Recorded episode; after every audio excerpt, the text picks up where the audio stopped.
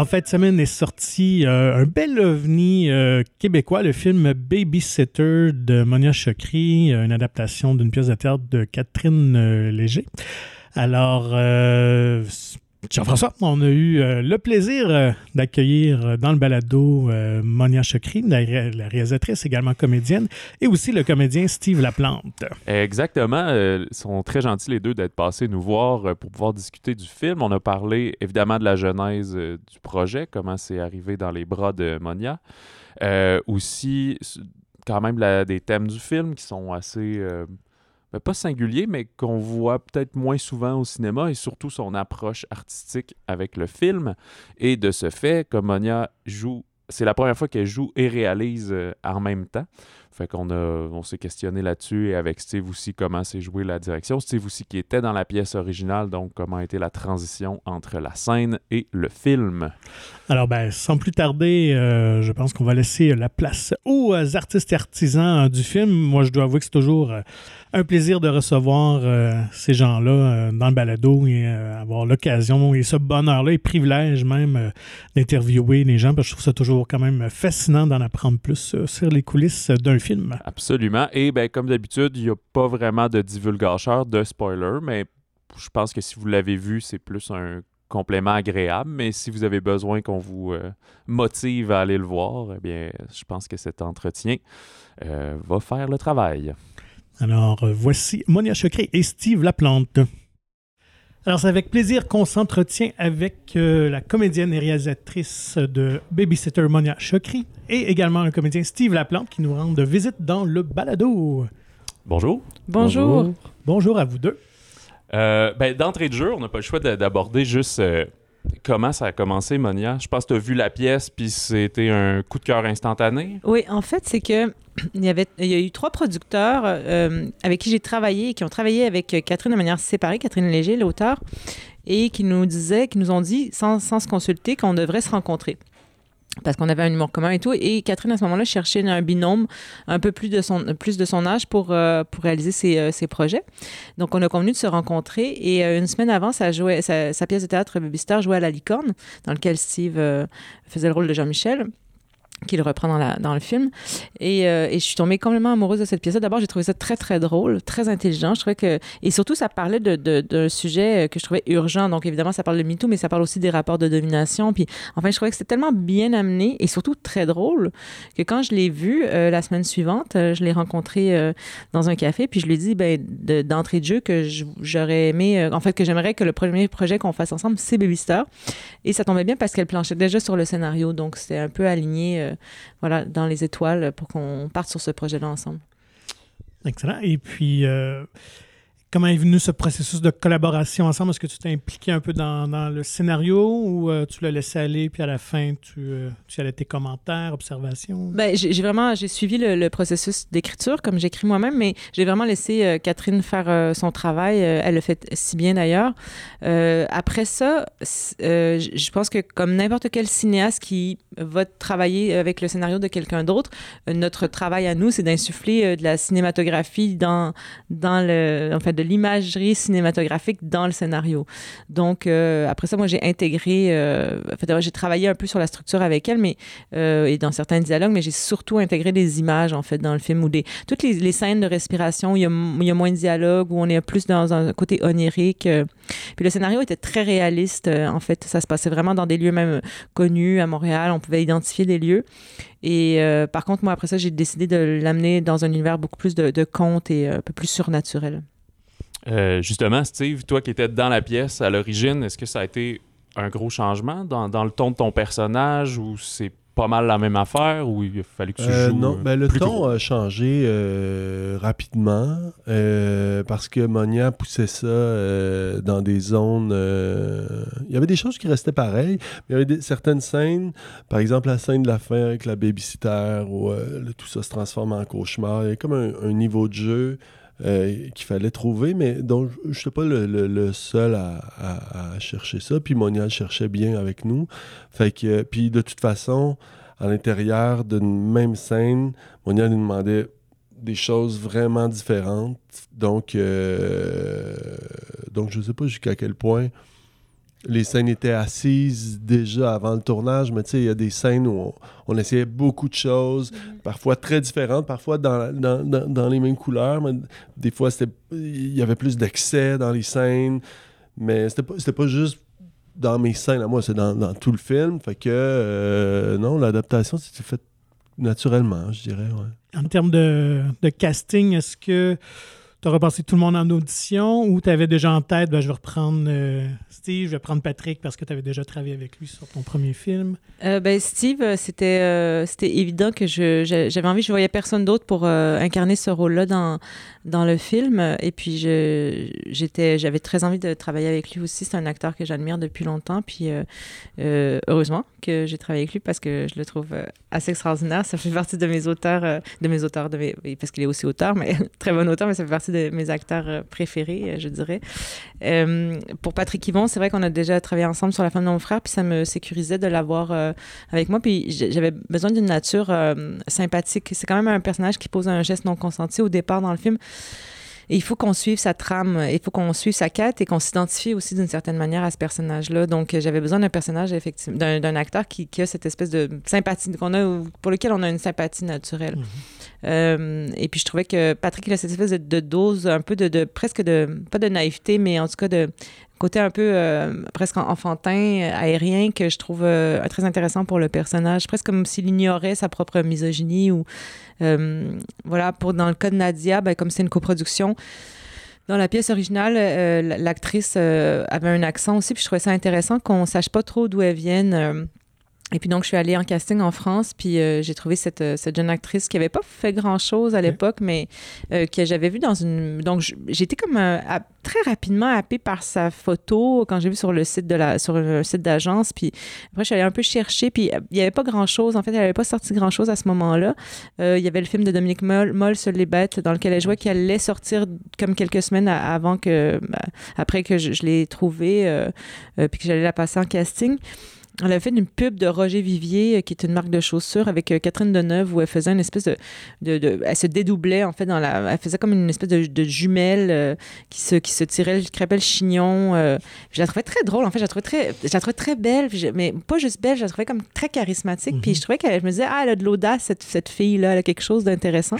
Puis je me suis pas trompée, ça, a été tout de suite un coup de foudre avec cette actrice. Puis euh, elle, elle, elle a plongé aussi dans cet univers-là, puis dans ce personnage-là qui est déstabilisant aussi pour une actrice aussi de puis elle l'a fait avec brio puis euh, en me faisant confiance puis elle s'est vraiment intégrée aussi bien à, notre euh, groupe euh, d'acteurs aussi puis euh, venir tourner à l'étranger c'est pas la même chose puis ce que j'exige aussi des acteurs euh, ça peut être déstabilisant aussi dans, dans le niveau de jeu dans voilà puis dans mon cas en fait je devais pas jouer dans le film euh, je pensais pas jouer dans le film, mais euh, à peu près un an après avoir le projet dans les mains, Catherine est venue vers moi, donc l'auteur, puis elle m'a dit Je pense que tu serais super pour jouer le, le rôle de, Nadine. Donc j'ai- relu le scénario en me posant la question, puis je me suis dit Ah, ben, j'ai peut-être en- envie de d'essayer ça en fait de jouer euh, et de réaliser pour voir ce que c'est en fait puis euh, comme le personnage était un- assez épuisé euh, dans, dans le film je me disais que c'est facile à jouer comme comme je réalise puis que je le suis de, naturellement donc voilà, mais c'est surtout parce que j'avais autour de moi des, des très bons partenaires de jeu aussi que c'était quand même plus facile. Ouais.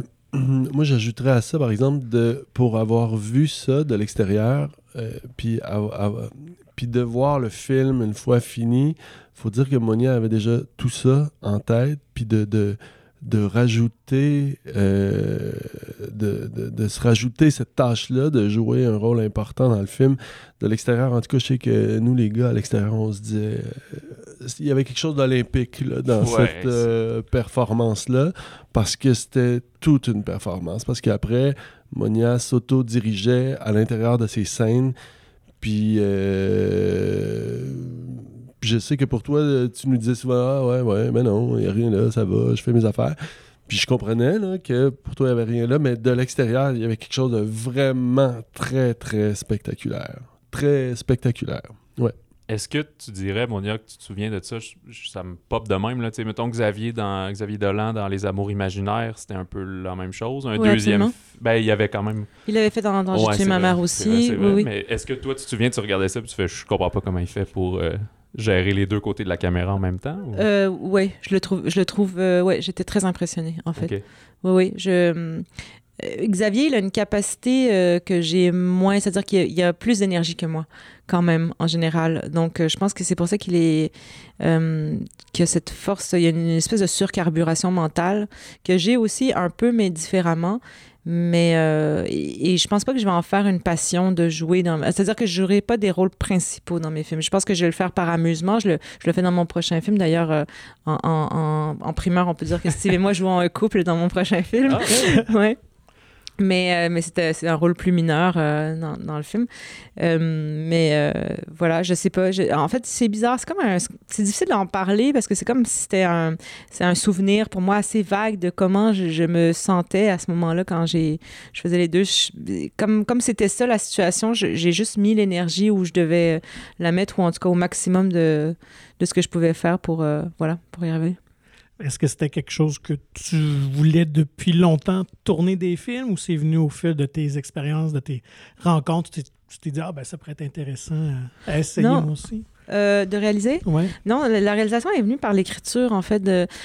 Bon, là, si je pars un petit peu de... Je vais re- retourner un peu en arrière dans mon passé, mais euh, quand j'ai fait le conservatoire de, de théâtre en 2000, je suis sortie en 2005, euh, même à cette époque-là, déjà, je savais que j'avais envie de quelque chose... J'avais envie de créer un peu plus que de, que de jouer. C'est-à-dire que le jeu était, était ce que je pensais être l'appel de ma vie, ou en tout cas mon, mon, mon destin, ou ce... euh, on choisit une forme d'art ou un médium parce qu'on est le meilleur dans ce médium-là. Euh, moi, ce qui m'intéresse, c'est l'expression de, création, l'expression artistique. C'est le, médium est un, est un outil pour, euh, pour, aller vers l'autre. Euh, si j'étais une bonne musicienne, je, peut-être que j'aurais fait plutôt de la musique ou si j'étais peintre, voilà. Donc, je pensais que ma capacité était dans le jeu ou dans, comme ça que je peux transmettre des émotions.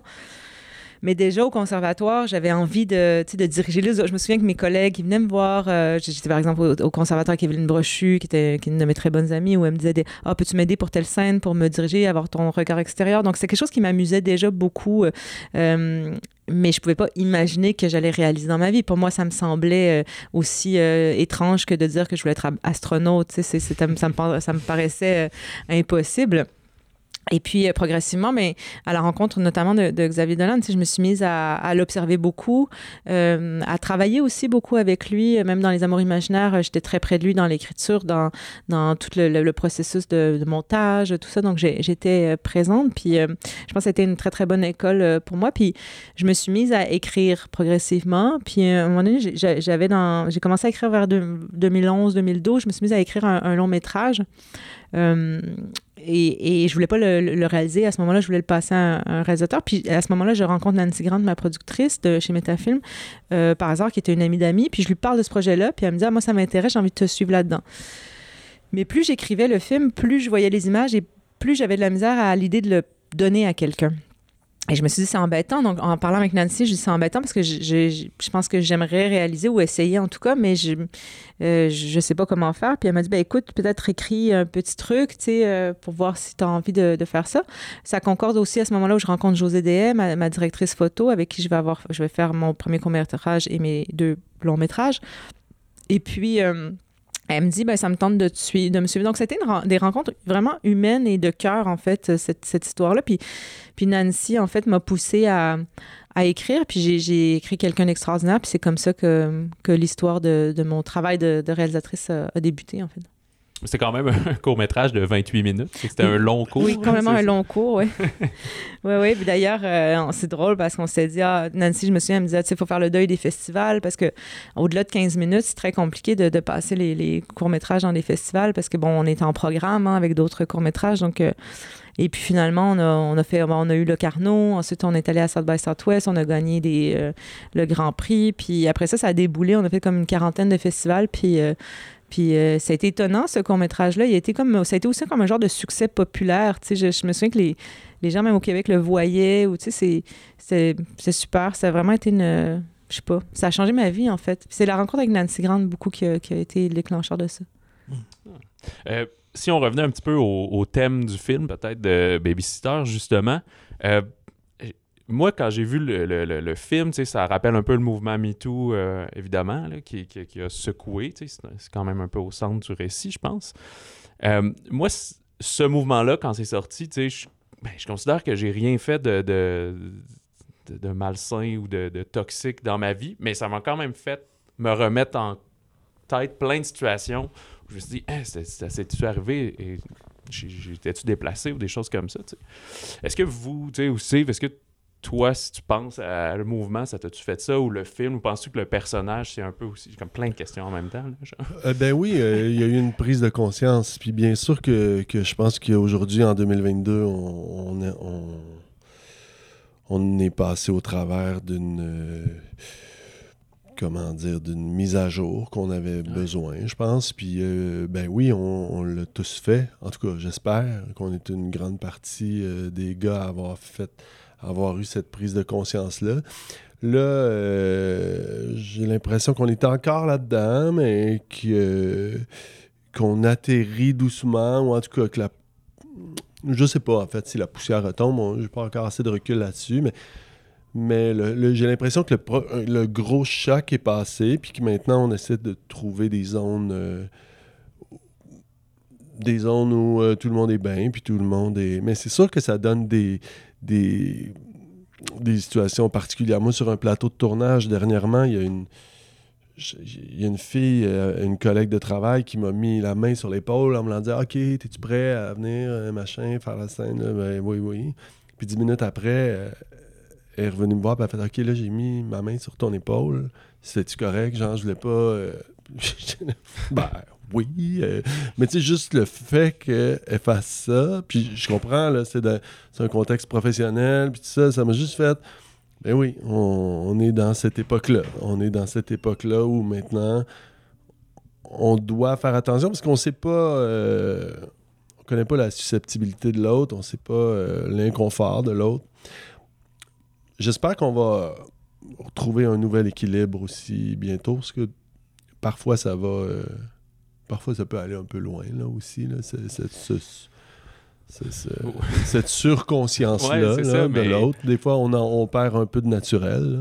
On dirait que tout le monde marche sur des œufs quand même, mais... C'est ça, tu sais, on va. Une fois qu'il y a la conscience de peut-être bien vouloir faire les choses, je pense que c'est euh, Ouais. un grand pas. Euh, ouais, puis il y a une susceptibilité aussi, là, euh, qui va. Pas qui va s'éteindre, mais qui va, euh, qui va peut-être s'amoindrir, là, tranquillement. Moi, je voulais, je voulais savoir, euh, pendant le tournage, vous- ça se voit à l'écran, vos personnages sont toujours dans une espèce de, de dynamique, de, de jeu euh, survolté un peu, euh, assez... euh, Est-ce que ça demande un certain niveau d'énergie tout au long du tournage? Oui. Est-ce que c'est épuisant jouer ça? Oui, oui, il y a certaines scènes où. oui, oui, oui. Il y a certaines As-tu suivi un scènes où entraînement c'était pour vraiment sportif. Puis aussi, je me suis dit. Aïe, oui, oui, il y avait des Ah oui, scènes où on tu, était. quand plus- tu Oui, ouais, parce ouais. que Monia, elle, elle nous laisse. euh, Je me souviens sur le tournage, elle nous laissait une prise. Puis là, on, on- on- on- on contrôlait la scène, on la jouait une fois, puis là, elle faisait bon, maintenant, on va travailler. Puis là, on faisait la deuxième prise, puis là, elle l'essayait, puis là, elle nous mettait dans le blender. Je sais pas jusqu'où tout était planifié dans, dans ta tête, mais je sentais beaucoup d'instinct aussi, puis Ouais. beaucoup de. En même temps, oui, c'était réfléchi, puis en même temps, oui, euh, comme ton univers que, que, que tu établissais, mais au fur et à mesure que la prise. Parce que là, une prise pouvait durer des fois 5-6 minutes. OK, on reprend là, on reprend là, on reprend là, on reprend là. Fait que c'est très, même quand on n'est pas à l'écran puis on donne juste la réplique, on doit être vraiment très attentif où la scène est coupée puis où elle reprend pour pas perdre le beat de cette affaire-là. Parce que c'est quand on, on se met à sortir de nos têtes puis qu'on arrête de réfléchir que là, tout à coup, il arrive des choses magiques, tu sais, puis de, de- j'ai l'impression que c'est ça que tu recherchais, tu sais, de nous déstabiliser à un tel point qu'à un moment donné, des fois, ça coupait, puis je faisais « Qu'est-ce qui vient de se passer? » J'en ai aucune idée, mais je me retournais vers Monia, puis je... elle savait tellement où elle s'en allait que je me disais « Je suis dans son... » Je sais pas, j'étais dans son berceau, puis elle me... Voilà, elle nous berçait. Mais c'est vrai que ça fait partie de ma méthode de travail de, de, de laisser, par exemple, la, prise rouler, euh, la, la caméra tourner pour, euh, pour que justement, comme dit bien euh, Steve, c'est à un moment donné de, sortir de leur tête et sortir de leur posture d'acteur, de dire je vais jouer de ma performance, est-ce que je suis bon? Moi, je veux pas que mes acteurs sachent s'ils ont été bons ou pas. Je veux que ce soit abandonné complètement. Puis effectivement, qu'à un moment donné, on est, et en fait, ils deviennent, euh, je vois ça comme une partition musicale en fait, mais je veux qu'ils soient plutôt comme des instruments de musique que comme euh, des, des êtres qui, qui sont trop dans leur propre. En fait, la psychologie m'intéresse pas. Ça m'intéresse jamais au cinéma. En fait, je travaille jamais de manière psychologique. Je leur dis pas, là, tu te sens comme Mhm. ça. C'est juste, non, tu te places là, puis euh, tu fais ça, puis euh, le- on parle souvent dans les tonalités, dans, dans comment dire les phrases, tu sais, de, et donc on est dans- juste dans le rythme, en fait. Puis ça fait qu'à un moment donné, ben, effectivement, ils sortent de leur ego et de leur performance, puis ils se laissent aller à, à l'univers dans lequel ils, ils sont, puis ça, ça donne des choses assez magiques, en fait.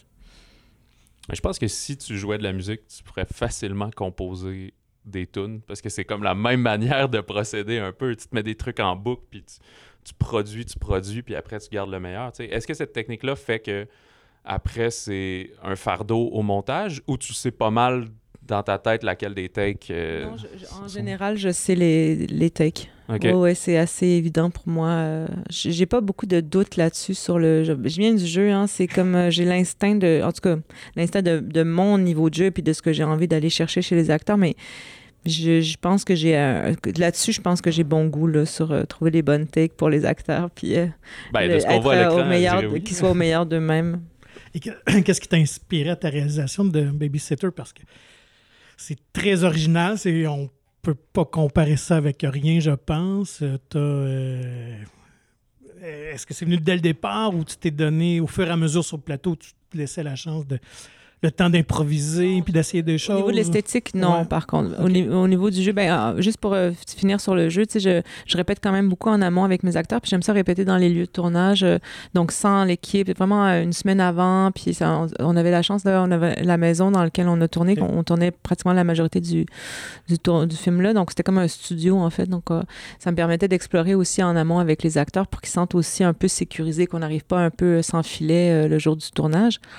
Euh, en ce qui a trait à tout l'univers, en fait, euh, il y avait quelque chose qui me. En fait, j'ai su très rapidement que je voulais pas que ce soit. Ben, j'aime pas le mot réaliste parce que je pense pas que le réalisme existe euh, en art, mais euh, en tout cas que ce soit dans un univers qui soit un petit peu plus euh, fantastique ou de conte. Je pensais beaucoup à Yorgos Lanthimos quand, quand je lisais ce, ce film-là. Même, c'était même avant la pandémie. Hein, Je- donc, c'était pas. Je parle de distance, là, de rapport de distance. Par exemple, dans, dans Killing of a Secret Deer, il y a quelque chose de très distancié entre les personnages, puis un peu froid. Puis euh, j'imaginais cette distance-là entre les personnages, comme les personnages sont incapables de se parler, donc ils se regardent pas, qui sont pas près les uns des autres.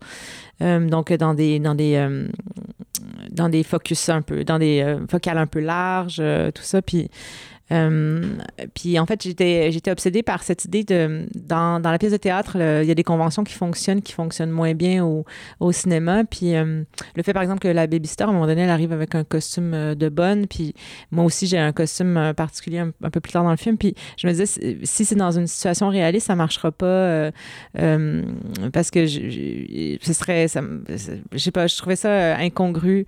Donc là m'est arrivé, m'est apparu l'idée du conte, puis progressivement.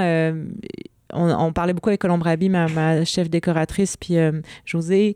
euh, je parlais beaucoup de, de- du cinéma américain. J'avais envie d'un, décor très américain, euh, Pleasantville, euh, cette espèce de maison un peu parfaite euh, dans ce gazon vert verdoyant.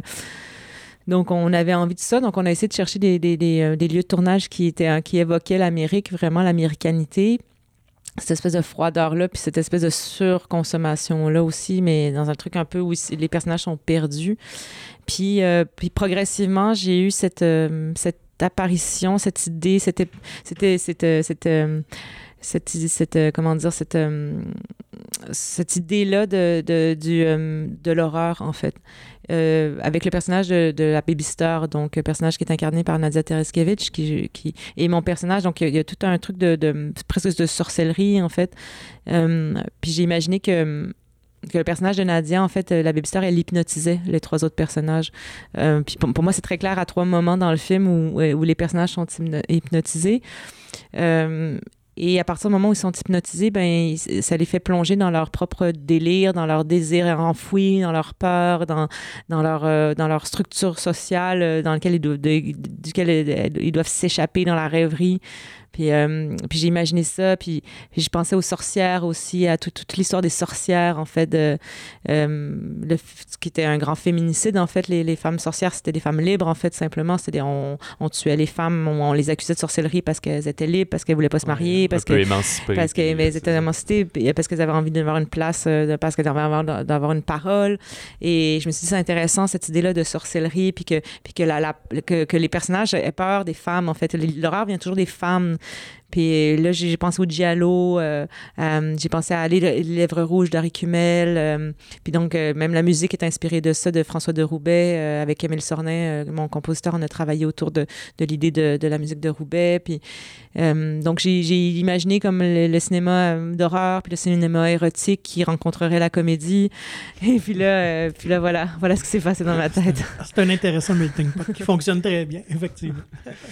Puis, euh, j'aimerais ça, euh, peut-être, si on peut parler un peu du, du personnage de, de Amy, justement, de la babysitter. Euh, tu, tu viens de l'aborder un peu comme son, le rôle qu'elle a par rapport aux, aux autres. Comme tu dis, elle les ensorcelle d'une certaine manière. Mais je trouve ça encore plus fascinant avec le personnage euh, de Jean-Michel. Oui, c'est plus évident joues, chez son personnage. Ouais, c'est ça, parce que lui, il a l'air de vouloir, d'une manière euh, condescendante, s'excuser auprès des femmes parce que lui connaît mieux quasiment que les autres qu'est-ce que les femmes ressentent finalement, genre. Mais qui devient complètement envoûté par cette femme-là, tu sais.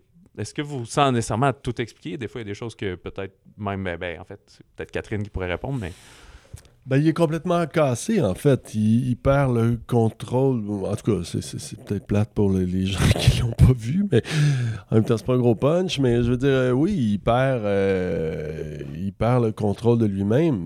Puis euh, à la fin, c'est ça qui arrive. Il revient, puis il, se contrôle plus, il comprend plus. Euh, Elle, elle le remet toujours en question. Euh, c'est comme euh, l'OVNI qui débarque puis qui, qui- qui prend possession un peu de ce gars-là qui, qui est complètement euh, égocentrique et puis qui, qui- c'est un égoïste fini, hein, Jean-Michel, pour moi. Je sais qu'on doit pas juger nos personnages puis qu'on doit toujours les aimer, mais je l'aime dans ses défauts. C'est là qui est intéressant pour moi, tu sais.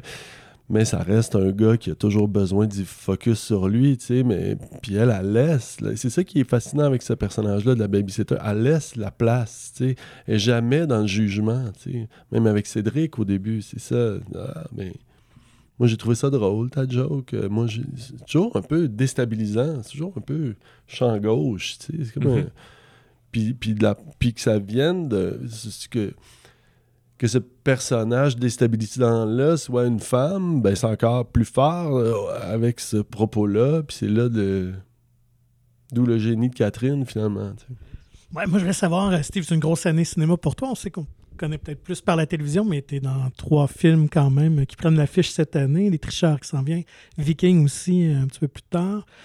Alors, c'est comment de, de baigner dans l'univers du cinéma euh, comparé comment, à la télé? euh, c'est- super. euh, le cinéma, c'est le temps. On a du temps. Moi, je viens beaucoup de la télé, puis de, rencontrer le cinéma à, mon âge avancé, c'est un cadeau euh, hallucinant. Je, me pince encore pour, tu. Je, je, revenais pas. Euh, Babysitter, euh, quand je suis arrivé sur ce plateau-là, je découvrais... j'avais fait un peu de cinéma, mais pas assez pour y goûter. Puis de, de- là, j'y goûtais vraiment. Je voyais les moyens, je voyais, euh, les délires qui tout à coup euh, étaient permis. Puis je, je, scénarise aussi dans la vie, à la télé. Puis on passe notre temps à mettre nos idées à poubelle, parce que ça coûte trop cher tout le temps, constamment, même que ça devient, euh, un réflexe castrant souvent. Mais on sait que si on se laisse trop aller à l'écriture, après ça, il va falloir couper nos affaires. Puis là, j'arrive sur des plateaux où euh, je dirais pas où tout est possible parce que bien sûr qu'il y a des limites à, ces budgets-là, mais le, le- temps qu'on a à tourner, à réfléchir, à se tromper, à réessayer, à- on a le temps de douter quand on tourne, qu'on a le temps de, de- de se remettre en question. Puis ça, c'est un luxe. euh, c'est un luxe hallucinant, tu sais, que pour quelqu'un, en tout cas, qui vient de la télé puis qui n'avait pas connu ça tant que ça avant, je, je, je me pince encore, ouais. Ouais, c'est drôle. Je pense que c'est euh, Vincent Guillaume euh, Otis, là, quand on parlait de Norbourg, qui nous disait un peu la même chose aussi, là, que c'était euh, une des premières choses qui l'a frappé. Et surtout qu'après, lui, euh, huit ans de district. Ben, euh, Mais même Magali Lépine-Blondeau, elle me dit souvent, elle me dit, Ah, c'est fou parce que comme là, elle a tourné sur la série de Xavier qui était un peu plus dans l'esprit du cinéma, je pense, au niveau du rythme. Puis elle me disait, puisqu'elle aussi, elle a fait District 31, puis bon, ben, elle a fait beaucoup de télé aussi, puis elle me disait presque que c'est trop long. Tu sais, presque comme, je sais pas quoi faire de mes dix doigts, c'est trop long, tu sais. Mais, mais ce qui est beau chez les, en fait, ce que les acteurs, je pense, aiment quand ils viennent au cinéma, c'est, euh, quand ils viennent tourner au cinéma, c'est que c'est quand même près du théâtre aussi. C'est qu'on c'est, euh, plus près de, de leur art, parce que le, théâtre, c'est l'art de l'acteur, puis il y a quelque chose qui est, oui, c'est, l'art du cinéaste, évidemment, le, le cinéma, mais c'est euh, l'art du réalisateur, mais euh, c'est, ils ont une place de créativité, puis aussi au niveau des personnages, puis de développement de personnages plus excentriques un peu que ce qu'on peut retrouver peut-être à la télé ou qu'on demande quelque chose de plus, euh, plus calme, plus près de, de la vie quotidienne. Puis il y a toute l'équipe technique aussi qui a le temps de travailler. Chaque département a le temps de travailler. En télé, tout le monde garoche, tu sais. On- la journée commence à 7 h, puis à 7h10, tout le monde est en retard. tout le monde court tout le temps. Puis au cinéma, il n'y a, pas de perte de temps, là, mais les gens ont le temps de proposer des choses, le temps, ils ont le temps de, de, de- de- fabriquer un éclairage qu'ils qui, qu'ils veulent proposer pour le film. tu sais. Fait que ça, c'est le fun aussi pour ces créateurs-là. Puis, puis particulièrement en ce moment, où il y a une pénurie de main-d'œuvre hallucinante dans le milieu des techniciens, ben on, ça, ça- ça permet aux techniciens. J'arrivais d'un plateau télé où il y avait beaucoup de techniciens qui commençaient, qui avaient peu d'expérience, puis qui prenaient de l'expérience sur le plateau. Puis après ça, j'arrivais sur des plateaux de cinéma, puis je faisais Ah, OK, les kings sont ici. Parce que là, tout à coup, les rois, ils choisissent où ils veulent être. Puis bien sûr qu'eux autres aussi, ils choisissent le plateau où ils peuvent proposer, puis ils peuvent créer eux aussi, tu sais. Fait que pour eux autres aussi, c'est un énorme gap, tu sais. Puis pour avoir parlé avec beaucoup de techniciens sur des plateaux de cinéma, ils me faisaient je, je retourne plus, moi, je, je, je referai plus de télé. Ah, tu fais de la télé? Pour eux autres, c'était comme un autre monde, tu sais. Euh, Ouais, ouais, ouais. Ben, euh, écoute, je pense que ça va être, euh, ça va conclure pour euh, cet épisode-ci. Euh, ben, merci beaucoup. Merci. Oui. Bon succès Merci. avec le film, puis on a très hâte de voir votre euh, le couple à l'écran dans le nouveau projet secret euh, à suivre. Merci. Merci. Merci à vous.